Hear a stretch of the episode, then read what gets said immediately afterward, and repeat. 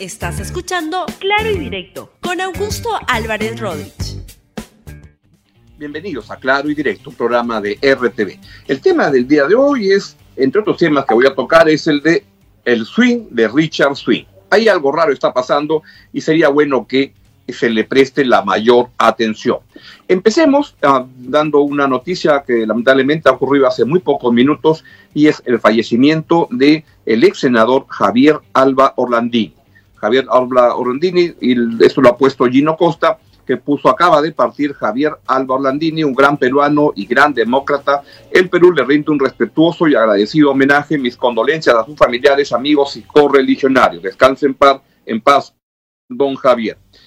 Javier Alba Orlandini se retiró de la vida política, yo creo que hace una década, por lo menos algo así. Por lo tanto, la gente más joven que suele ver este programa no sabrá quién es, pero yo les contaré que fue una, uno de los líderes principales del partido Acción Popular y era una de las alas del partido de Acción Popular, en muchos tiempos enfrentado contra otra de las alas, contra, por ejemplo, el caso de Manuel Ulloa, cuando fueron en el segundo gobierno de, Fernando Belaunde, y este era alguien que tenía una capacidad de manejo en el, en el Congreso que era particularmente importante.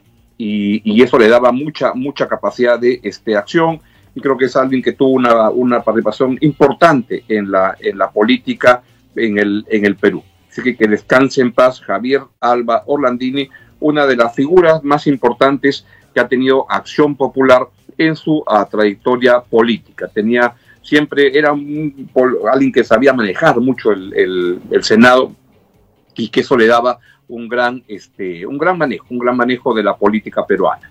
Bien, vamos a que descanse en paz. Vamos a otro tema. Y el tema que quería comenzar tocando hoy día es la encuesta que ha aparecido ayer en el Diario La República y también hoy, por supuesto, de el IEP sobre las tendencias de aprobación del presidente Martín Vizcarra. Veamos estos cuadros que van a aparecer a continuación de eh, la situación de la aprobación del presidente Martín Vizcarra. Tiene una aprobación que ha caído de 80 a 74%. La verdad que es una caída bastante pequeña, que casi que puede estar un poquito en el margen de error con respecto a, la situación. A, a, lo que voy es que para el momento actual, tan complicado, en el cual están creciendo las muertes incesantemente, los desempleos están, los empleos están perdiendo, es decir, que el país atraviesa por una situación tremendamente complicada, sigue teniendo el presidente una aprobación bastante, bastante importante y es algo que este, vale la pena de entender qué es lo que puede estar sucediendo. Y vamos si podemos con otro de los cuadros de esa encuesta que nos pueden ayudar a comprender. Y ahí uno lo que ve es que hoy en día, este, cuál es la, la, la evaluación de la, de la gente del gobierno de Martín Vizcarra frente al COVID-19. Y ahí lo que se ve en estos cuadros es que ya la gente está como perdiendo un poco la, la paciencia, pues en el sentido que ve un problema de que las cosas no están caminando como, como se esperaban, y de repente lo que ocurrió al comienzo es que la, el gran, la gran aprobación que ha tenido y tiene todavía el presidente Martín Vizcarra generó un exceso de, expectativas creyendo que, nada nos iba a pasar y eso lo que está haciendo este ver es que en este momento pues lo que tenemos es una situación complicada en la cual en la cual la gente estaba esperando que ocurriera otra cosa y no es lo que está este, sucediendo. Pero en todo caso lo que tenemos es que la, los que creen que la, la, el manejo de la crisis por parte del gobierno ha caído de muy bien 60% a, a, a 38% entre muy bien y bien sí, ahí hay una, una pérdida de, de, de ilusión o entusiasmo, pero curiosamente lo que tenemos, si vemos los siguientes cuadros,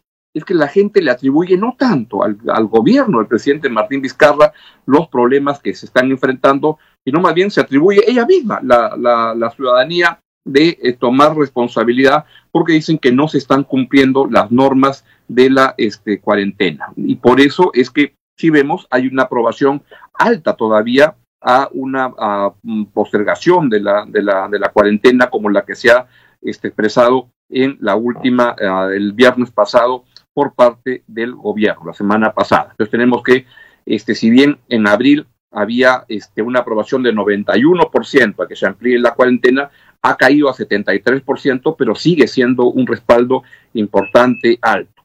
Y así es como tenemos otro, otro cuadro que mostramos, han, pasado tres y eran cuatro cuadros. Ahí está, perfecto. ¿Quién es responsable de que el COVID-19 no esté siendo controlado en nuestro país? Y ahí lo que aparece es que 75% cree que es la propia ciudadanía por acciones irresponsables que, que, están evitando, este, impidiendo que eh, se cumplan las disposiciones del gobierno.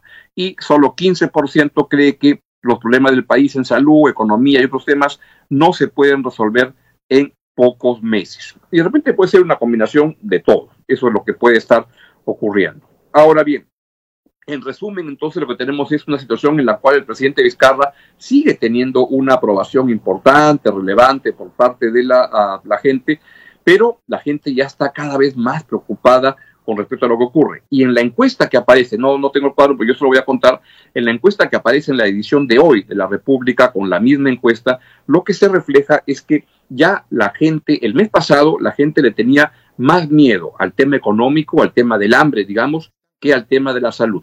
Hoy eso se ha invertido y más gente le tiene más temor a la, a la, a la salud, porque es evidente, ya cada vez hay más personas que tienen un familiar que ha muerto, esto se está volviendo este, parte del paisaje natural, todas las muertes que suceden en el país, y esto está cambiando las posiciones y la gente está muy asustada con la posibilidad de que se enferme su familiar, que se muera su familiar. Eso es lo que está sucediendo en el plano de eh, la, el avance de la, la pandemia. Tema vinculado, pero no tan distante, es todo lo que se ha ido denunciando de este cantante, este cantante, ya no sé cómo llamarle, artista, etcétera, Ricardo Cisneros, alias Richard Swing. Y esto lo que ha provocado es la renuncia, la salida de la ministra de Cultura, la señora Sonia Guillén, que es una profesional muy, muy competente del sector de la cultura, que ha estado vinculada a los temas de museos y, yo siempre he tenido en muy buen aprecio por una decisión que no estaba en su, en su, en su cancha, que ya venía de otro ámbito. Pero la, la, la ceriza de esta, de esta torta inmunda es lo que ha ocurrido cuando ayer en el programa Panorama se soltó un audio en el cual este eh, Richard Swing fanfarronea eh, lo lindo y dice que él sacó a la ministra por atrevida. Escuchen ustedes a, este audio de Richard Swing indignante, francamente. Todos los días está saliendo en la prensa, todos los días está creando. ¿no? Pero eso te conviene para ti, para tu carrera, no, no, eso no es cana, ¿no? Oye, aunque hubiese invertido toda mi plata en difusión, nunca hubiera tenido una campaña mundial como la que me están haciendo. Pero tienes que cumplir con tu chamba, pe Tienes que ir con pana, carepalo. Un día he votado a la ministra. ¿Tú la votaste? A la... Por, por atrevida. ¿Que renunció? ¿O tú la votaste?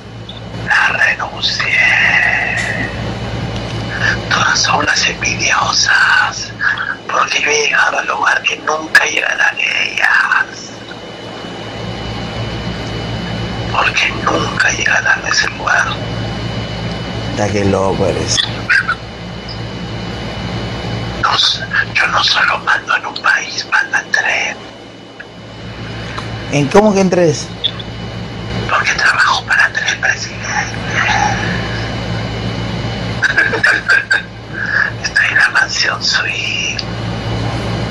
Gordo, dime si algún día pensaste que iba a ser tan famoso a nivel mundial. Pero eso, eso, pero, pero eso es lo que tú querías, ser famoso, ya lo eres. No, yo renuncié a eso. Pero te dicen Richard sin swing y pa, te dicen ¿no? Te imitan todo solo parodian a los grandes. Todos los días me parodian todas las radios comen de mí. El día que vaya a declarar al Congreso como van a haber 5.000 periodistas. ¿Qué te van a hacer declarar en el Congreso? claro. Yo no sé la gente que se mete en cada en, las campañas electorales, pero ¿en qué cosa puede apoyar un cacaceno como este a darle algún sentido a alguna campaña electoral? La verdad que es penoso y lamentable. Ojalá que la investigación se haga a fondo y justamente sobre ese tema, hace unos pocos minutos se ha producido el allanamiento de en la sede del Ministerio de Cultura por parte de la Fiscalía y podemos poner por, favor las fotografías sobre el allanamiento en el Ministerio de Cultura de las oficinas donde se habría decidido, tomado en consideración o aprobado la uh, contratación de este, este papanatas de Richard Swing. Y justamente sobre el tema ha tenido una declaración el nuevo ministro de Cultura, el señor Alejandro Neira. Escúchenlo. La interna, hay una investigación preliminar en curso. Eh, Por interna vamos el personal del Ministerio de Cultura. O sea, eh, claro, es interno, es una administración, una, un proceso administrativo eh, dentro, de, dentro de casa, como se dice, ¿no? Okay. El Ministerio de Cultura. Pero hoy mismo ha llegado una situación, va a haber una diligencia del Ministerio Público que está llegando en un rato también al, al Ministerio de Cultura para hacer una diligencia. Uh -huh. eh, se le va a entregar toda la información. Eh, hay un pedido también de la Contraloría y otro del Congreso de la República. Y si hay algo que, he conversado también eh, con el propio presidente y también lo dijo en la conferencia, es que estamos dispuestos a dar toda la información necesaria para que se vea y si hay irregularidades o algún tipo de sanción que, pueda caber, por supuesto que la, la tendremos que imponer. Eh, eso, como les digo, hay desde casa y hay desde, desde parte de diferentes partes de la fiscalía que estamos haciendo ahora. Muy de acuerdo con lo que está planteando el ministro nuevo, ministro de Cultura Alejandro Neira, quien es una persona muy competente, un intelectual con libros estupendos, este, con, que es un literato, un diplomático muy capaz, muy solvente, fue ministro de Cultura durante el gobierno de Pedro Pablo Kuczynski, conoce el sector público y sobre todo no le gusta entrar en cuchipandas como lo está demostrando con esta declaración. Ojalá que se haga la investigación a fondo. Bien, es todo lo que les quería comentar el programa, en el programa del día de hoy. Que tengan este, suerte, que se cuiden mucho, tengan éxitos y no se olviden que de esta vamos a salir con solidaridad, todos juntos. La pandemia va a pasar, pero lo, ideal es minimizar los, el impacto negativo de esta pandemia y la mejor manera de hacerlo es con buen estado de ánimo, luchar contra la adversidad este, ser solidarios. Todos juntos lo vamos a hacer. Se quedan con Libero en RTV, luego viene el noticiero y si es que habla el presidente, no dudo que hoy día lo vaya a hacer, pues este, la vamos a transmitir. Chao, chao, que tengan un buen día. Adiós. Gracias por escuchar Claro y Directo con Augusto Álvarez Rodríguez. Suscríbete para que disfrutes más contenidos.